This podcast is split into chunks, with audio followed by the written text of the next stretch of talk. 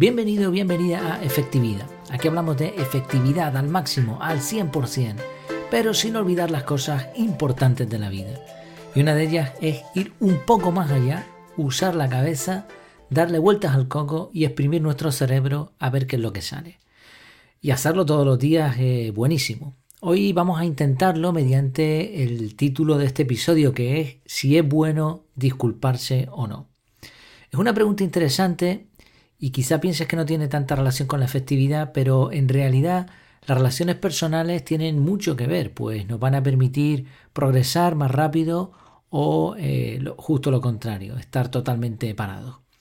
Sobre todo en relaciones de trabajo, mm, vamos a ver un poco si es bueno o no disculparse dependiendo de diferentes situaciones. Pero antes déjame que te recuerde que en efectividad.es tienes el curso de productividad personal CAR un método que te ayudará a ser más eficiente, efectivo, eficaz, productivo y que mejorará tu desarrollo personal. Como siempre te intento recordar cuánto vale para ti tu tiempo. Recuerda que el tiempo es uno de los activos más valiosos que existen, si no el que más. Con este curso podrás ganar tiempo, podrás utilizarlo mejor, podrás gestionarlo mejor, todo ese tipo de expresiones que en realidad son totalmente incorrectas porque el tiempo no podemos hacer nada con él, ¿no? El tiempo continúa y listo. Pero sí podemos mejorar mucho nuestra gestión de nuestras tareas, de nuestras actividades, poner en marcha prioridades, etc. De todo eso va el curso y seguro que te merece la pena. Además, si prefieres el formato en audio, también te puedes hacer suscriptor premium de este podcast y por una cuota mensual, una cuota que es simbólica, que es un apoyo al podcast, podrás eh, disfrutar de este curso en formato audio. Te dejo todo en las notas del programa, además de un cupón de descuento que se me olvidó decirlo antes también para el curso online. Bueno, vamos allá, vamos con el, con el tema de hoy. ¿Es bueno disculparse? A ver, eh, en muchas ocasiones y en diferentes ámbitos surge esta duda. Más allá de, la efectividad de lo que es la disculpa, cómo disculparse con eficacia, la verdad es que antes de una disculpa siempre entran en juego cosas como el orgullo, el tipo de relación que tenemos, la valoración si es el momento o no es el momento, si es que hay algún buen momento para ello. Eh, hay que aclarar antes de nada que no me voy a referir aquí a ofensas graves, a cuestiones de importancia en las que hace falta pues, una buena conversación y un perdón sincero, sino de errores de procedimiento, pequeños malentendidos, palabras más dichas. Eh, son cuestiones que pueden afectar a nuestro trabajo, que pueden afectar a, la relación personal que tenemos con, con nuestros compañeros, con nuestro jefe, empleados o en otros entornos en donde podrían ralentizar mucho lo que es la efectividad del trabajo bien hecho. Eh, las relaciones personales son parte fundamental de la vida y pueden ayudarnos a ser más efectivos o perder o a perder la efectividad. Por eso hemos también traído aquí este tema. Básicamente, y mirando el, tema de las disculpas desde, desde una óptica fría, diríamos que hay dos opciones. Uno, que nos hayamos equivocado. Dos, que no nos hayamos equivocado, pero la otra persona sí piense de esa manera. Vamos a tratarlas por separado, pero evidentemente lo primero que hay que hacer cuando se nos viene a la cabeza si debemos o no disculparnos por algo es determinar una de estas dos opciones. Que nos hemos equivocado y lo vemos claramente, y aquí hay que ser sinceros y humildes. O dos, que no nos hayamos equivocado, pero en el fondo esto da igual porque la persona sí lo piensa. Vamos a ver la primera, la primera opción detectamos que hemos cometido un error. Creo que es evidente que en este caso la mejor opción siempre será, o casi siempre será, disculparse. Nuestro ego, nuestra personalidad, la posición que ejercemos, la costumbre o sentimientos de baja autoestima quizás nos intenten convencer de lo contrario, de que no hace falta pedir disculpas. Sin embargo, si el error es conocido por otros o se va a saber, y además nosotros somos conscientes de que nos hemos equivocado, una disculpa sencilla pero honesta tiene muchísimas ventajas sobre no hacer nada.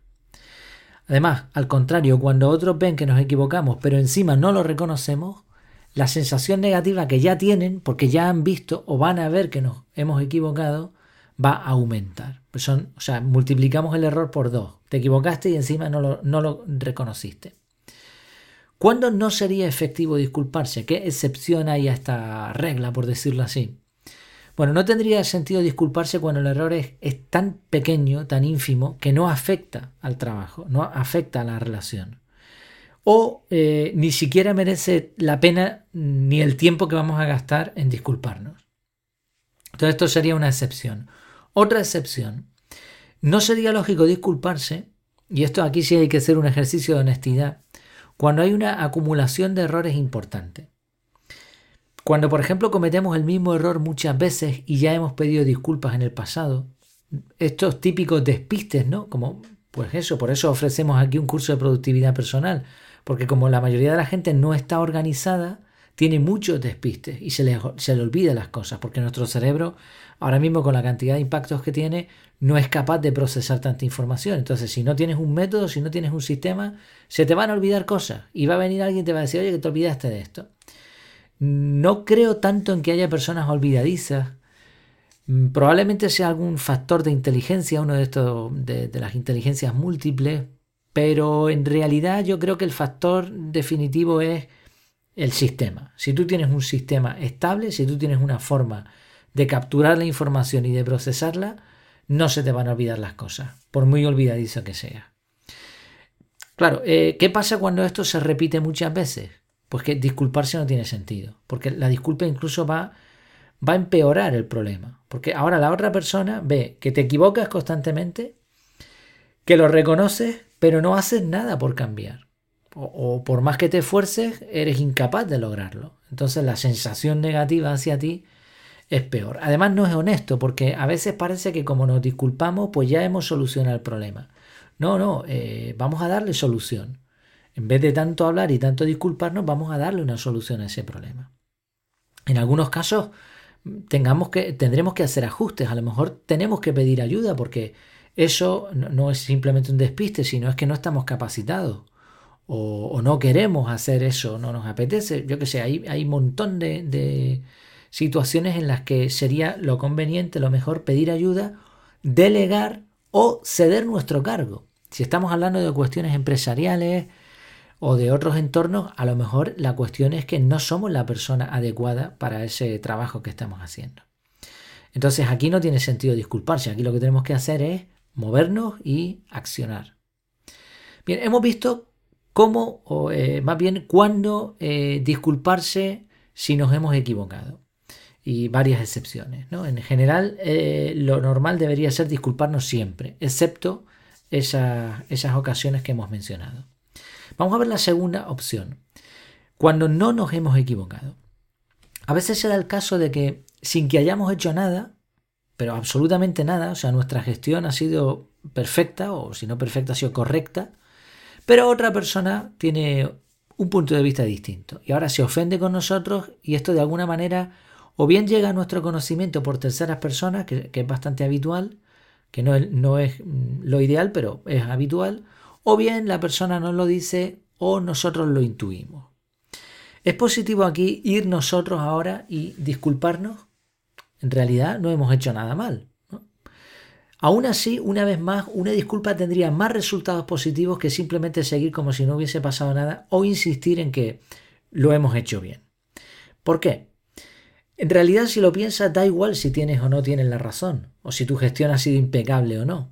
El otro piensa de otra manera y eso es lo que te tiene que preocupar.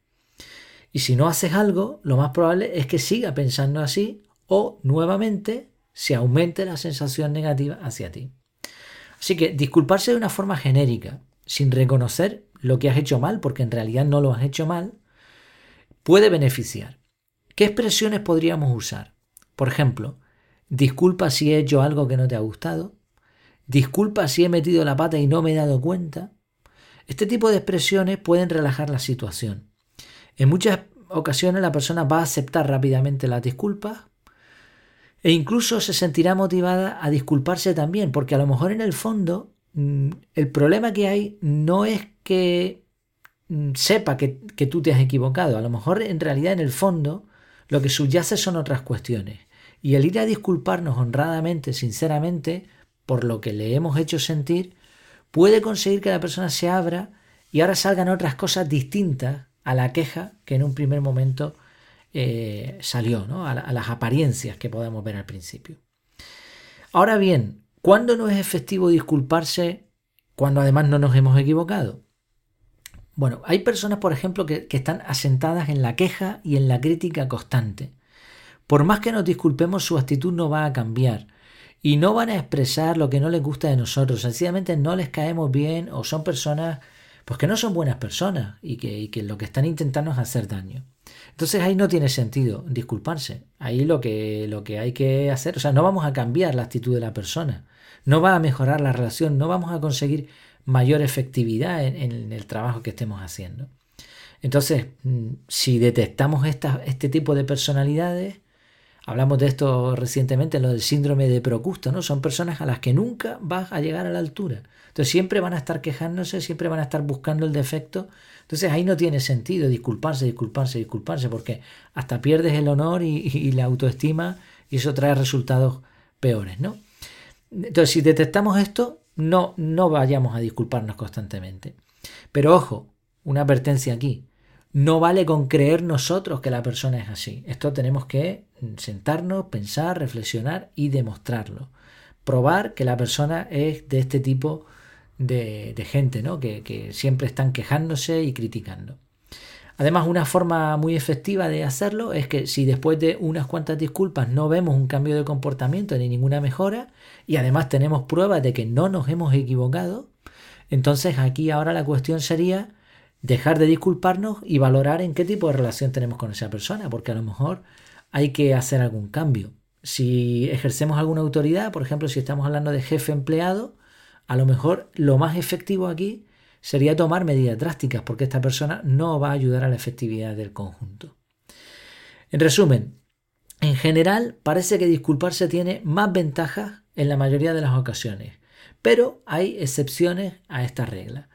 Y sobre todo, lo que más tenemos que valorar es que da igual si nos hemos equivocado o no. Lo que importa más es lo que la otra persona piensa. Terminamos con una frase, eh, una frase que resume un poco todo esto, y dice así, equivocarse es un defecto de todos, disculparse una virtud de pocos. Pues espero que te haya gustado, que te haya parecido este tema interesante, útil y práctico. Y como siempre, si es así, pues solamente te pido que lo compartas de la forma que quieras, redes sociales, un correo en WhatsApp, pero sobre todo con el famoso boca a boca. Si lo comentas a otras personas y hablas de este podcast o en general de este formato, que, además nos ayuda un montón a aprender, pues mejor para ti, mejor para otros. Porque como siempre decimos al final, la idea es que más personas puedan ser más efectivas. Y además dar produce felicidad y en la unión entre todos se logra la fuerza. Pues lo dicho, espero que te haya gustado. Como siempre me tienes en mi casa, en efectividad.es. Y mientras nos vemos o nos oímos, eh, mientras eh, nos vemos una vez más de forma virtual, que lo pases muy bien.